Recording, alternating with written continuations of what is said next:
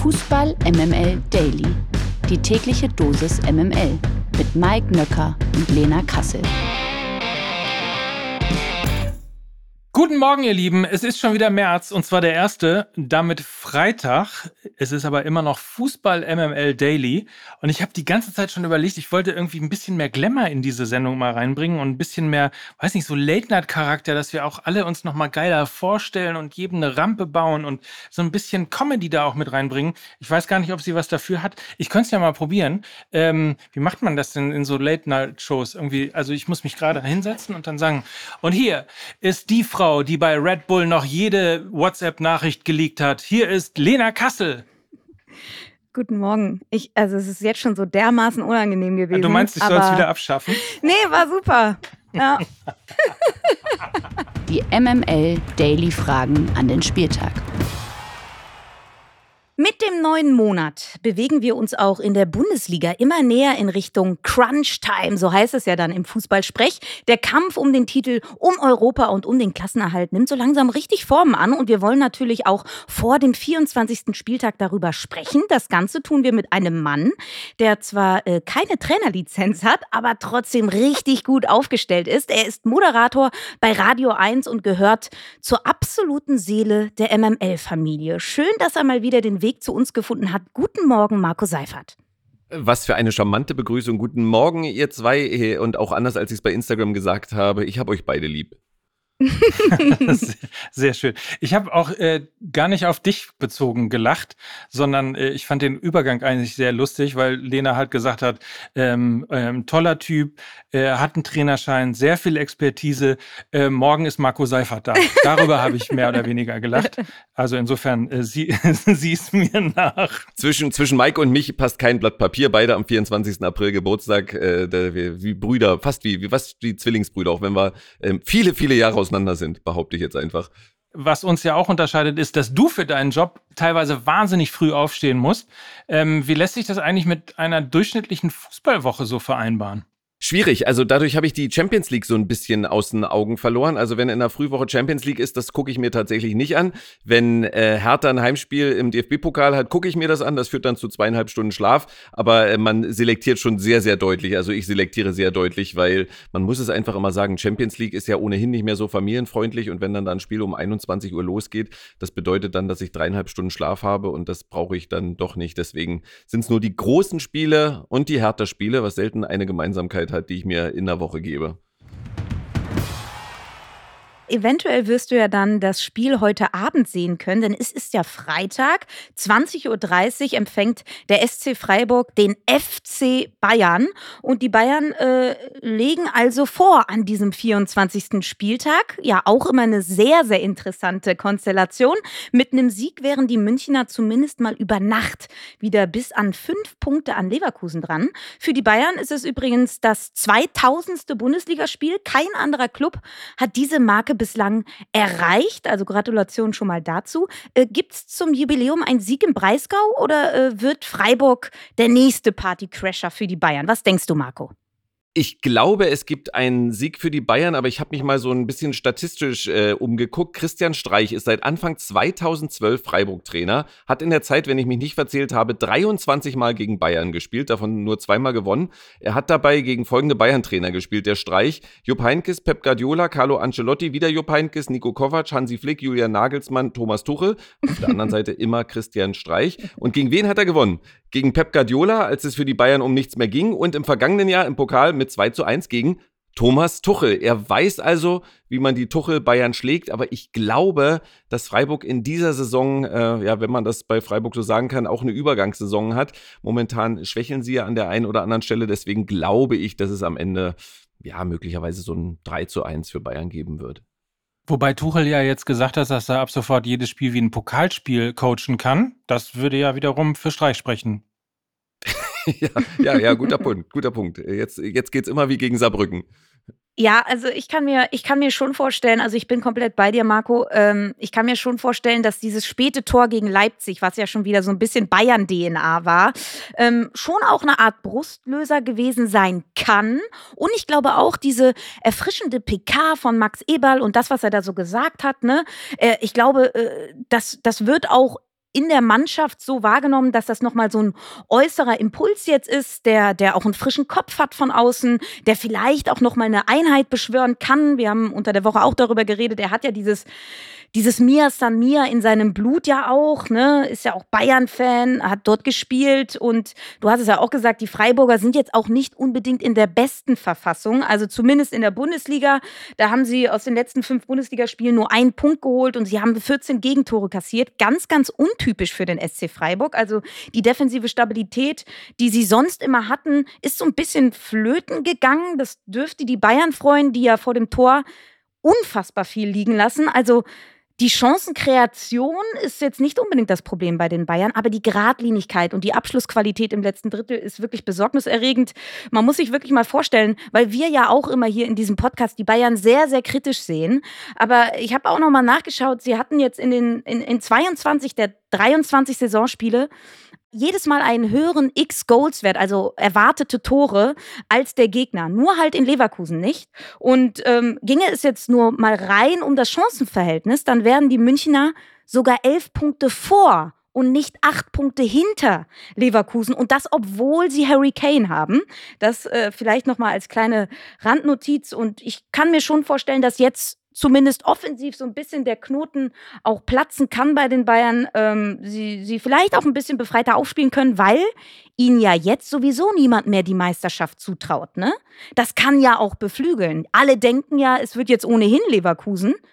Und vielleicht sehen wir jetzt wieder heute Abend in Freiburg zum Start die jetzt erst recht Bayern. Es äh, würde mich nicht wundern. Kannst du mir einen Gefallen tun, Lena? Bitte.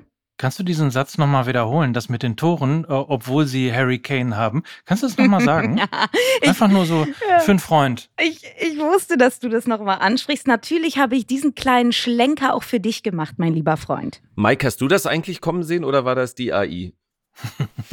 ich habe es nicht kommen sehen, äh, natürlich nicht, aber die AI hat es in der Tat kommen sehen. Und man muss ja nochmal dazu sagen, ich habe ja nur gesagt, dass sich die Tordifferenz im Vergleich zum letzten, zu der letzten Saison ja. nicht verändern wird mit Harry Kane.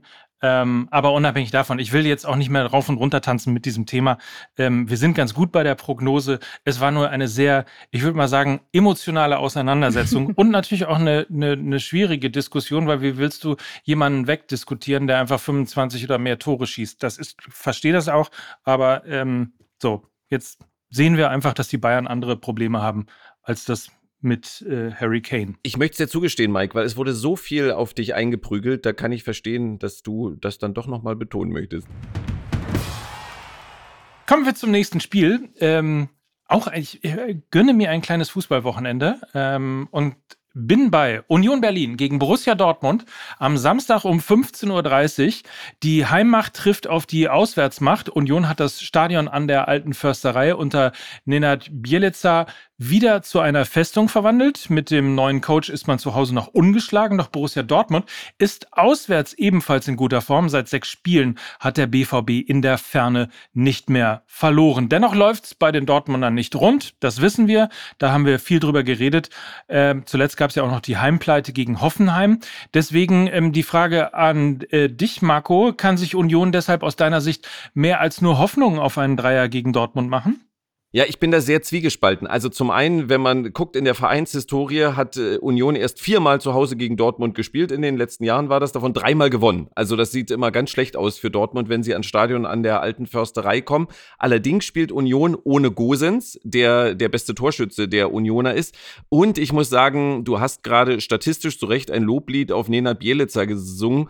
Ich habe alle Unionsspiele, glaube ich, gesehen, ja, seit er Trainer ist es ist wirklich schwieriger Fußball. Es macht keinen Spaß und ich fand auch, es war oft glücklich, ähm, wie man dann gewonnen hat, wenn dann die einzige Torchance genutzt wurde. Man kann es auch effektiv nennen, klar, wie man möchte, aber ich traue den Eisernen nicht so richtig viel gegen Dortmund zu, weil irgendwann muss ich der, wie ich finde, seit Wochen nicht gerade überzeugende Fußball dann auch mal wieder rächen, auch wenn man Nenad Bielitzer zugestehen muss, dass er die Abwehr zumindest stabilisiert hat. Marco, wenn du sagst, äh, der Fußball unter Bielica lässt sich jetzt nicht so schön angucken, ich, ich sag's mal so: Union spielt wieder Union-Fußball. Äh, in der Spätphase von Urs Fischer hatte man ja versucht, mit neuem Personal, was auch ein bisschen fußballerisch was drauf hat, ähm, so eine fußballerische Ebene zu implementieren. Daran ist man gescheitert. Und jetzt gab es unter Bielitzer wieder die Rolle rückwärts. Ne? Also sie spielen wieder in diesem 5-3-2 in der Grundordnung, Fokus auf defensive Kompaktheit, die man auch durch die Verpflichtung von Kevin Vogt als Abwehrchef wiederbekommen hat. Dann gibt es vorne wenig Chancen, aber man ist eben brutal effektiv. Und äh, du hast es auch schon angesprochen, Union Fußball liegt halt nicht Borussia Dortmund. Ne? Gerade wenn es an, an die alte Försterei geht. Ähm, hoffnungsstiftend äh, für den BVB zumindest ist, dass Union jetzt kein hohes Pressing spielen wird, womit die Dortmunder ja extreme Probleme haben. Also sie werden ihren Spielaufbau besser durchziehen können ähm, als jetzt noch in den vergangenen Spielen und demnach auch auf ihre Tormöglichkeiten kommen. Wer dann aber die Tore macht, das steht ein bisschen in, die, in den Sternen, denn nicht nur Robin Gosens fehlt gelb gesperrt auf Union-Seite, nein, auch Daniel Mahlen fehlt auf Borussia Dortmund-Seite. Ähm, er hat ja schon zehn Tore geschossen, ist der zweitbeste Torschütze im Verein und ist so ein bisschen für mich der formstärkste Borusse aktuell und der fehlt jetzt eben. Also nicht nur deshalb, aber, aber vielleicht auch ein klein bisschen doch. Deshalb ähm, habe ich so ein unentschieden Gefühl bei dieser Partie. Und dieses unentschieden Gefühl, also wenn das so eintrifft, dann glaube ich, werden wir noch mal mehr als ohnehin schon über Edin Terzic sprechen müssen. Wir kommen zur nächsten Partie. Mainz 05 empfängt Borussia Mönchengladbach am Samstag um 15.30 Uhr. Und für Mainz, ja, wird's langsam richtig ernst. Der Abstand auf das rettende Ufer, also Platz 15, beträgt schon 10 Punkte. Relegationsplatz 16 ist allerdings greifbar. Hier sind es nur zwei Punkte, die fehlen. Zuletzt hatte man ja irgendwie durchaus das Gefühl, dass Bo Henriksen die Mannschaft wieder zum Leben erweckt hat. Ich kann wirklich an dieser Stelle jedem mal empfehlen, sich eine PK von diesem Typen anzuschauen. Absoluter Wahnsinn, macht richtig Laune. Gegen Spitzenreiter Leverkusen gab es dann letzte Woche eine unglückliche 1 zu 2 Niederlage. Gladbach könnte jetzt aber auch ein dankbarer Gegner für die Mainzer sein, denn seit fast zwei Jahren haben die Fohlen nicht mehr zweimal hintereinander gewinnen können. Zur Erinnerung, letzte Woche gewann Gladbach ja gegen Bochum. Also, eigentlich müssten sie sie ja jetzt wieder verlieren. Meinst du, dass die Borussia ihre Serie in Mainz jetzt beendet oder sammeln die 05er wirklich richtig wichtige Punkte im Abstiegskampf? Es ist wahrscheinlich kein so origineller Gedanke von mir, aber Mainz erinnert mich ja an das Mainz von 2021. Ich habe nochmal nachgeguckt, weil das war so absurd. Ich konnte es mir gar nicht mehr, gar nicht mehr richtig erinnern. Damals kam im Januar Bo Svensson äh, nach Mainz und nach 23 Spieltagen war Mainz mit 17 Punkten Vorletzter und am Ende hatten sie 39 Punkte und waren Zwölfter. Und der große Verlierer dieser Saison damals war Werder Bremen. Die waren nämlich nach 23 Spieltagen quasi durch mit ihren 29 Punkten und haben dann im Rest der Saison nur noch zwei Punkte geholt und sind abgestiegen. Und ich traue Mainz das mit dem neuen äh, Bo, also dem Bo Henriksen, dann doch wieder zu. Die Frage für mich ist, wer stürzt so ab wie damals Werder Bremen? Das muss ja eins dieser Teams sein, was jetzt schon denkt, es sei sicher. Und das traue ich tatsächlich leider, äh, tut mir für alle Gladbach-Fans leid, dieser Gladbacher Mannschaft zu. Diese Truppe ist für mich ernsthaft das größte Rätsel der Bundesliga. Also allein in diesem Jahr 0 zu 0 gegen Darmstadt, 1 zu 2 gegen Augsburg, aber dann holen sie einen Punkt in Leverkusen und hauen Bochum 5-2 weg ich verstehe die nicht. Und ich halte es auch für möglich, dass da irgendwann alles zusammenbricht. Und Marco, Sie haben ja auch zum Beispiel äh, gegen Stuttgart auch gewonnen, ne? Also irgendwie total komisch. Und ich glaube, wir haben in mhm. der vergangenen Saison schon die Gladbacher als egalste Mannschaft der Liga bezeichnet, weil sie aber auch genau das ausstrahlen. es scheint so, als sei ihnen alles egal. So, wir hatten ja äh, letzte Woche Freitag äh, Christian Straßburger bei uns zu Gast, der, glaube ich, die richtigen Worte zu dieser Mannschaft auch gefunden hat, ne? Dass es weder repräsentative Figuren nach außen noch nach innen gibt, ja? Also Chris Kramer hängt lieber bei der Baller League ab, Flo Neuhaus auch. Man, man merkt auch, dass das die Gladbacher Verantwortlichen alles auch nicht so ganz so cool finden. Und ich glaube, da hat Mainz 05 mit Bo Henriksen, die wirklich mit dem Rücken zur Wand stehen, rein tabellarisch, ein ganz anderes Mindset. Und ähm, Mainz Set können wir dann auch gerne an dieser Stelle nochmal sagen. Ähm, der lag da. Entschuldigung. Aber ich glaube auch, dass sie, äh, äh, dass sie dass sie Punkte behalten werden äh, zu Hause gegen diese lethargische Gladbacher Mannschaft, die alles ist, aber nicht konstant und nicht greifbar und erst recht nicht berechenbar. Also ich tue mich immer schwer damit, äh, Mannschaften ein oder einzelnen Spielern ein Charakter, die Charakterfrage zu stellen. Damit meine ich natürlich nicht, dass es schlechte Charaktere sind. Aber ich habe bei dem einen oder anderen Gladbacher schon das Gefühl immer, ja, klappt's heute nicht, vielleicht klappt's beim nächsten Mal, dann lasse ich mich doch so ein bisschen gehen. Und das ist immer die Frage, wie dieses Spiel dann gerade läuft. Und sollte Mainz da irgendwann in der ersten halben Stunde 1-0 in Führung gehen, dann kann ich mir wirklich auch vorstellen, dass Gladbach es laufen lässt, dieses Spiel. Und dann wird's irgendwann eng werden. Das werden die noch merken.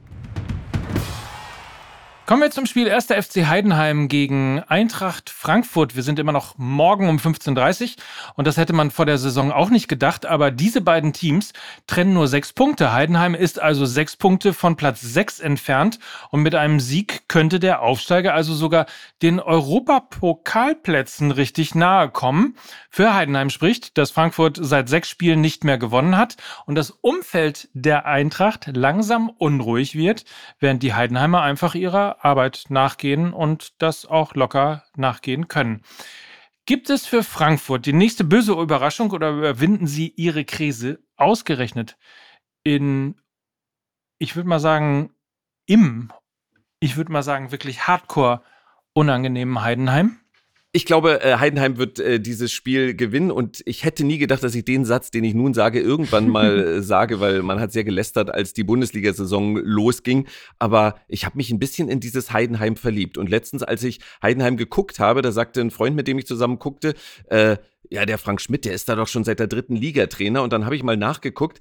Nein, der ist seit der fünften Liga Trainer bei Heidenheim. Der hat als 33-jähriger Heidenheim übernommen. Nun ist er 50 gerade geworden und immer noch Heidenheim Trainer. Lena, du warst zwölf, als der Heidenheim Trainer wurde. Also, der hat in der fünften Liga angefangen. Das ist so irre. Und dann habe ich mal geguckt. Ich habe mir heute mal den Wikipedia-Eintrag von äh, Trainer Frank Schmidt angeguckt. Und da gibt's ja immer bei Wikipedia bei äh, Sportlern Titel äh, welche Titel sie geholt haben. Und bei ihm steht unter Titel Meister der Regionalliga Süd und Aufstieg in die dritte Liga, Meister der dritten Liga und Aufstieg in die zweite Bundesliga, Meister der zweiten Bundesliga und Aufstieg in die Bundesliga. Das sind die drei Titel, die er geholt hat.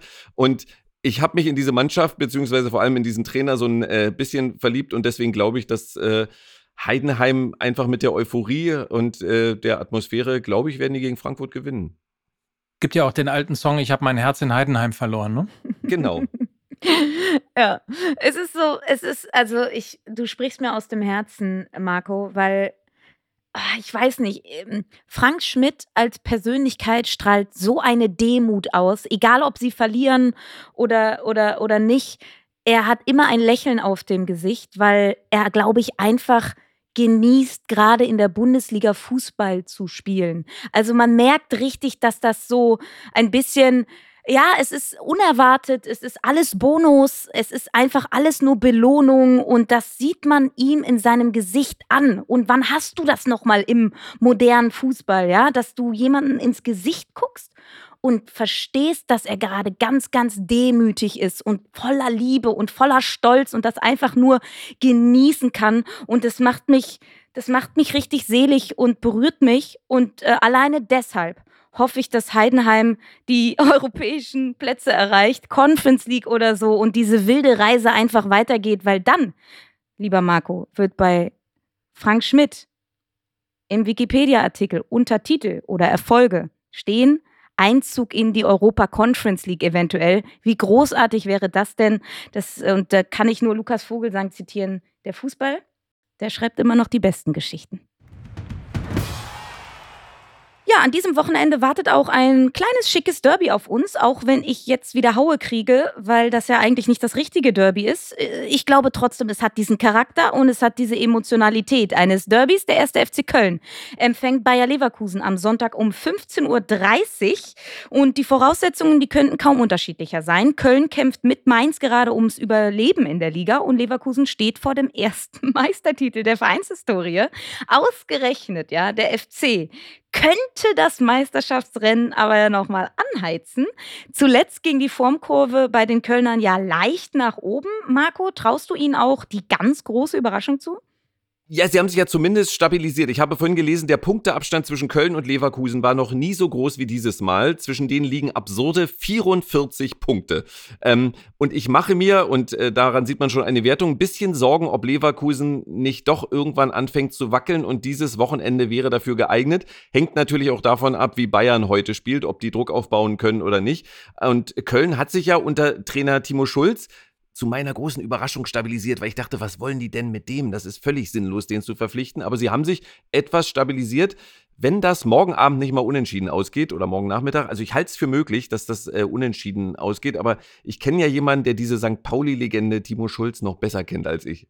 Ich wollte gerade sagen, ich weiß gar nicht, wovon du redest. Es ist ein piekfeiner Typ, der ist ein guter Trainer. Selbstverständlich ist er in der Lage, den ersten FC Köln ähm, zu stabilisieren. Ich glaube aber ehrlicherweise, dass es diesmal ein bisschen schwer wird. Also es wird sicherlich kein ähm, Scheibenschießen oder wie man das nennt. Also die werden sicherlich nicht die Hütte voll bekommen. Aber nur noch mal eine Zahl zu nennen, warum ähm, Bayer Leverkusen im Moment gerade einfach äh, das Maß aller Dinge ist. Sie haben in der letzten Saison 22, 23 insgesamt 57 äh, Tore geschossen und sind in dieser Saison, äh, und wir haben ja, glaube ich, erst den 22. oder 23. Spieltag, äh, schon bei 59 Toren angekommen.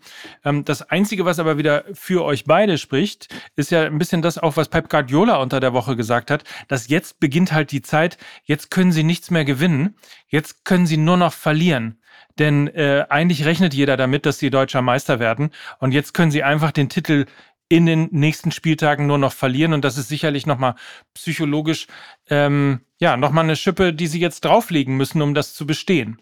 Ja, ist so ein bisschen Reifetest, ne? Und auch das, was Marco gesagt hat, dass die Bayern eben freitags abends spielen, ne? Das Spiel ist am Sonntag, das heißt, die haben richtig viel Zeit zum Nachdenken. Und ich glaube, das Spiel hat schon Stolpergefahr für Bayer Leverkusen. Auch, und das hast du angesprochen, Mike, alle Zahlen, Daten und Fakten was anderes sagen. Aber, das wissen wir auch, Darum geht es im Fußball ja nicht immer. Ne? Die weiche Gefühlsebene ist nicht messbar und ich glaube, die ist in diesem Spiel besonders ausgeprägt, weil es wieder diese ausgerechnet Geschichte ist. Ja, stellt euch mal vor, ausgerechnet der erste FC Köln ist die Mannschaft, die als allererstes Bayer Leverkusen in dieser Saison schlägt. Alleine, wenn ich das sage, ist es für mich genauso realistisch wie die Tatsache, dass der erste FC Köln in der Relegation gegen den Hamburger Sportverein spielen wird, weil wir wissen, dass der Fußball so funktioniert. Er ist einfach so. Also, ich, ja, ich weiß es nicht. Ähm, es, es ist aber auch so, dass Leverkusen momentan auch alle fußballerischen Gesetze scheinbar außer Kraft zu setzen scheint. Also, es kann auch anders laufen. Es würde mich nicht überraschen, wenn, wenn hier gestolpert wird. Ja, und wenn sie jetzt stolpern, würde ich ja sagen, dann, äh, dann geht die Stolperei richtig los. Das wäre ja. ein bisschen früh gestolpert. Also ich fürchte das auch so ein bisschen, dass sie unentschieden spielen, aber ähm, wenn das passiert, äh, dann geht das Nachdenken los und dafür ist die Saison noch zu lang, dass man dann noch zehn Spieltage nachdenken kann. Dann wird's richtig gefährlich. Und ähm, es wäre natürlich auch eine lustige Geschichte, wenn Thomas Tuchel das Double holt am Ende. Die weiteren Partien übrigens. VfL Bochum gegen RB Leipzig, dann spielt Darmstadt 98 gegen den FC Augsburg. Der VfL Wolfsburg bekommt es mit dem VfB Stuttgart zu tun und die TSG Hoffenheim hat Werder Bremen zu Gast. It's Kaylee Cuoco for Priceline. Ready to go to your happy place for a happy price? Well, why didn't you say so? Just download the Priceline app right now and save up to 60% on hotels. So, whether it's Cousin Kevin's Kazoo concert in Kansas City, go Kevin, or Becky's Bachelorette Bash in Bermuda, you never have to miss a trip ever again. So, download the Priceline app today. Your savings are waiting. Go to your happy place for a happy price. Go to your happy price, Priceline. In der zweiten sieht man besser. Man kann ja sagen, Marco, äh, das ist quasi das inoffizielle Maskottchen von Hertha. Ich kann auch mal ein bisschen beschreiben, wie Marco äh, denn gerade in seiner, wie man in Podcasterkreisen sagt, Kemenate sitzt. Er hat sich einen kleinen Schallschutz bestehend aus Hertha-Trikots gebaut. Dahinter ist, äh, ich glaube, ein uraltes Hertha-Trikot aus den 50er oder 60er Jahren. Hängt an der Dunstabzugshaube, ja. Sehr gut. Äh, hängt da die ganze Zeit oder jetzt nur für die Au Aufnahme? Nur für dich, Mike. Ah, vielen, vielen Dank. Also manchmal, es gibt, es gibt Gerüchte, dass manchmal ähm, Marco sogar äh, als Herr Tinio ähm, sich anzieht und ins Bett legt und äh, träumt von besseren Zeiten. Ähm, naja, wir müssen auf jeden Fall jetzt mal über deinen Club sprechen. Heute Abend geht es nämlich gegen den Tabellenzweiten aus Kiel. Wie stehen denn die Chancen auf einen Heimsieg? Also um das gleich zu sagen, ich werde natürlich im Stadion sein. Und ähm, für alle, die nicht mit Hertha mitfiebern, die sagen, okay, Hertha wird diese Saison im Mittelfeld beenden, alle, die mit Hertha mitfiebern, die rechnen schon noch so ein bisschen nach oben. Und da muss man jetzt sagen, da kommen jetzt einfach die zwei Spiele der Wahrheit, nämlich äh, nächstes Wochenende geht es ja zum FC St. Pauli und äh, halt heute gegen Holstein Kiel. Und ehrlich muss man sagen, da bräuchte Hertha sechs Punkte, um dann noch mitzureden. Und ich glaube, dass das heute schon das erste Schlüsselspiel wird. Und ich traue nicht zuletzt, äh, auch dank der Vertragsverlängerung von Fabi Rehse gegen seinen Ex-Club, traue ich es zu, dass Hertha es emotional schafft, dieses Spiel auf seine Seite zu ziehen. Aber ich bin halt auch ein verstrahlter äh, Fan, der übrigens nicht im Hertinho-Kostüm äh, steckt, weil das soll möglicherweise etwas streng riechen, habe ich gehört. Aber ähm, ich, ich, ich glaube auch, dass Holstein Kiel, ich habe mir die Statistik gar nicht genau angeguckt, aber ein bisschen an Konstanz verloren hat, äh, im Gegensatz zum FC St. Pauli. Und dementsprechend bin ich optimistisch, dass das ein umkämpftes 2 zu 1 wird. Ja, ich weiß nicht, Lena, was sagst du? Sagen wir so, du heißt ja hier auch, äh, das können wir auch, da können wir den Hörer jetzt auch mal mitnehmen. Du heißt ja hier, äh, also man muss immer seine Namen eingeben, wenn wir uns hier in so einem virtuellen Raum zusammenfinden, um dann einen Podcast aufzunehmen. Und du heißt hier nicht Marco Seifert, sondern du heißt hier Marco Rehse. Ähm, du triffst damit natürlich das Gefühl, was mhm. wir Fans haben. Du triffst aber, glaube ich, auch das Gefühl, was innerhalb der Mannschaft vorherrschend ist. Ja, also äh, ich schicke den Rese und ich guck mal, was passiert. Und mir ist das teilweise mit dem Ball zu eindimensional auf diesen einen Spieler ausgelegt. Äh, ich glaube, wir sind uns alle einig, dass wir äh, dringendst äh, zur neuen Saison einen, einen neuen Sechser brauchen und irgendwie auch noch ein bisschen mehr spielerische Kultur. Ähm, und und als Gegner würde ich mir so, also als Gegner bräuchtest du eigentlich nur Fabian Rehse zustellen. So. Und dann würde das Hertha-Spiel nach vorne erstmal erlahmen. Und diese Gefahr sehe ich so ein bisschen. Die Kieler sind da, glaube ich, schlau genug, um das auch zu erkennen. Sie kennen ja auch Rese bestens, ja. Und von daher, äh, ich tippe eher auf ein Unentschieden. Und äh, das bedeutet eben auch, dass man, und äh, da bin ich ja bei dir, ich würde es mir ja auch wünschen, dass man irgendwie noch ein bisschen nach oben krabbeln kann. Wir sind ja irgendwie als Herr Taner und Herr Tanerin immer, ja, sehr optimistisch und dann denkt man so, es sind doch nur acht Punkte auf Rang drei, ne? Ein Dreier in Kiel und irgendwie noch ein Dreier gegen Pauli und dann, äh, ja, sind wir doch wieder mit dabei. Äh, ich bin da äh, nicht so zuversichtlich, also ich glaube, es wird ein Punkt gegen Kiel und es wird, äh, weiß ich nicht, was es wird gegen Pauli. Ich freue mich einfach nur, da im Stadion zu sein. Äh, Mike hat mir die Türen zu seiner Loge geöffnet. Darüber bin ich sehr dankbar an dieser Stelle nochmal. Ähm, und und ja. Marco auch. Mar mir auch, mir auch. Ach, Wahnsinn. Ja, toll. Siehst du, dann sehen ja. wir uns ja bald. Ja, wir werden uns wir sehen. Wir sehen uns also alle, ja. Ach, großartig. Aber gut, wenn ich jetzt gerade schon so ein bisschen äh, fabuliert habe in Richtung Aufstieg, wie siehst du das, äh, äh, Marco? Glaubst du, da passiert jetzt noch hinten raus ein kleiner Hertha-Durchmarsch? Oder äh, ist das äh, blühende Fantasie, die so nicht eintreffen wird? Ja, na, du sprichst einen Durchmarsch an. Ich meine, äh, Mike ist ja in den letzten Jahren äh, gezwungenermaßen zu einem Zweitliga-Experten geworden und wir wissen, dass, äh, wenn es nicht jetzt schon so wäre, es spätestens an den letzten zehn Spieltagen ein absolutes Schneckenrennen da oben wird, dass dann alle nur noch unentschieden spielen äh, oder verlieren von den Spitzenmannschaften. Und das wäre die Chance, aber da es Hertha in dieser Saison, glaube ich, nicht ein einziges Mal geschafft hat, drei Spiele in Folge zu gewinnen und das müsste man schaffen und da auch, und da wäre ich jetzt ein breites Grinsen in das Gesicht von Mike Nöcker zaubern, da ähm, der FC St. Pauli natürlich deutlich stärker in dieser Saison ist als Hertha BSC, sehe ich da den Zug ein wenig abfahren. Ich sehe ihn bei Steffen Baumgart äh, und dem HSV leider dadurch, dass Steffen Baumgart gekommen ist, auch ein bisschen abfahren. Und ähm, man könnte noch auf die Relegation spekulieren, aber dazu müsste Hertha, also dann, dann schränke ich ein bisschen ein gegen Holstein Kiel und bei St. Pauli wenigstens vier Punkte holen. Und oh, ob das gelingen kann, huiuiui bucht diese Saison einfach ab unter dem Motto aus Jux und Daderei. Sehr schön. Sehr, sehr schön. Also, um es mal äh, sozusagen für mich, äh, es, es es gab immer wieder Fans, die gesagt haben, Hertha äh, muss in dieser Saison nicht aufsteigen. Und dann habe ich immer gesagt, doch müssen sie, weil sonst ist Fabian Reese weg. Durch diese Vertragsverlängerung bin ich sicher, dass er mindestens noch eine Saison bleibt. Und deswegen bin ich da auch ein bisschen entspannter und fände es auch nicht schlimm, wenn Hertha jetzt als Sechster die Saison äh, beendet und dann in der neuen Saison nochmal angreift mit äh, einem Fabian Reese auch noch auf der rechten Seite und einem Sechser. Und dann könnte das schon viel besser aussehen. So, Mike, jetzt holen wir dich auch mal rein. Du bist ja am Wochenende auch fleißig unterwegs. Ne? Heute Abend geht es für dich in die Felddienstarena. Alle erwarten einen Sieg des FC St. Pauli gegen ein schwankendes, taumelndes Schalke 04. Äh, Gibt es aus deiner Sicht irgendwas, was dagegen spricht? Also ich könnte ja jetzt damit kommen, irgendwie äh, sieben Punkte auf Platz drei, zehn Punkte auf Platz vier. Ähm, da spricht relativ wenig dagegen. Auf der anderen Seite würde ich so ein bisschen auch ähm, die Diskussion fortführen wollen, die wir gerade bei Bayer Leverkusen äh, aufgemacht haben. Auch der FC St. Pauli kann eigentlich nichts mehr gewinnen, sondern nur noch verlieren, weil natürlich mittlerweile eben auch alle tatsächlich mit dem Aufstieg rechnen. Ähm, ich bin mir relativ sicher, ähm, dass man cool genug ist, mit dieser Situation auch umzugehen und und trotzdem von Spiel zu Spiel zu denken. Die Situation um Fabian Hürzeler ist relativ, ich sag mal, bislang noch ähm, relativ entspannt von der Mannschaft äh, abgeglitten.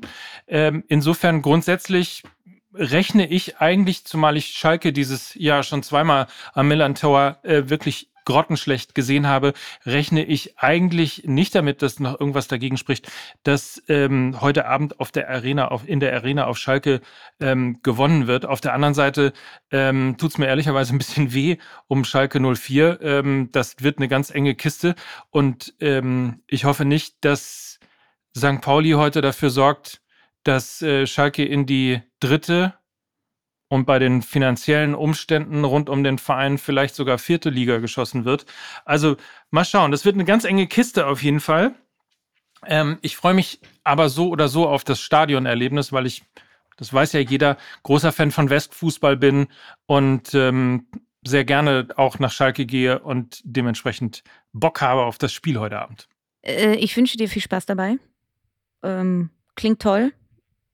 Ähm, und vielleicht jetzt zum Abschluss noch die Frage an dich, Marco, wenn du sagst, okay, bei Hertha könnte es ein bisschen eng werden mit dem Aufstieg.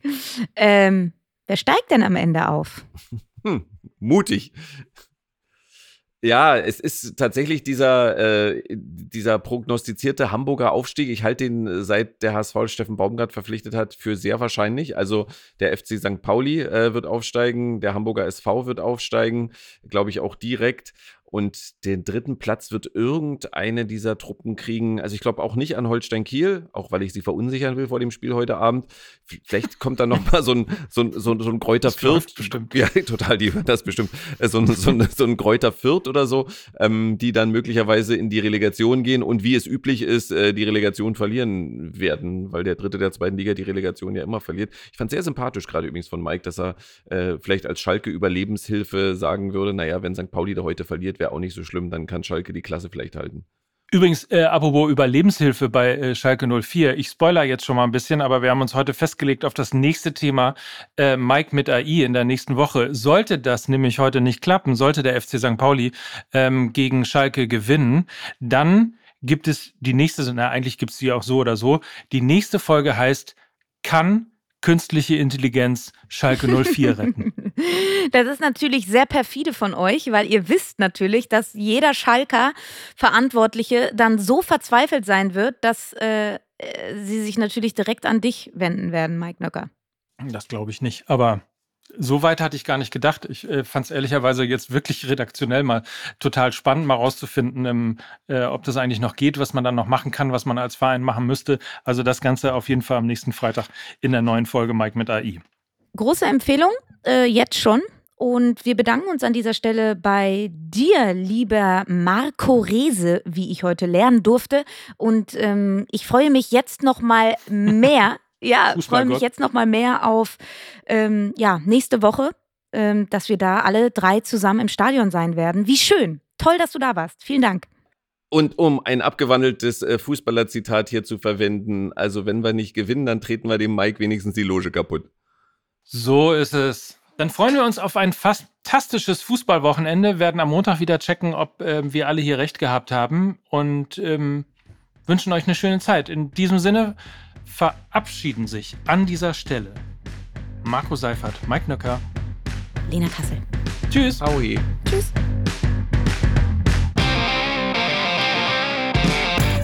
Dieser Podcast wird produziert von Podstars bei OMR.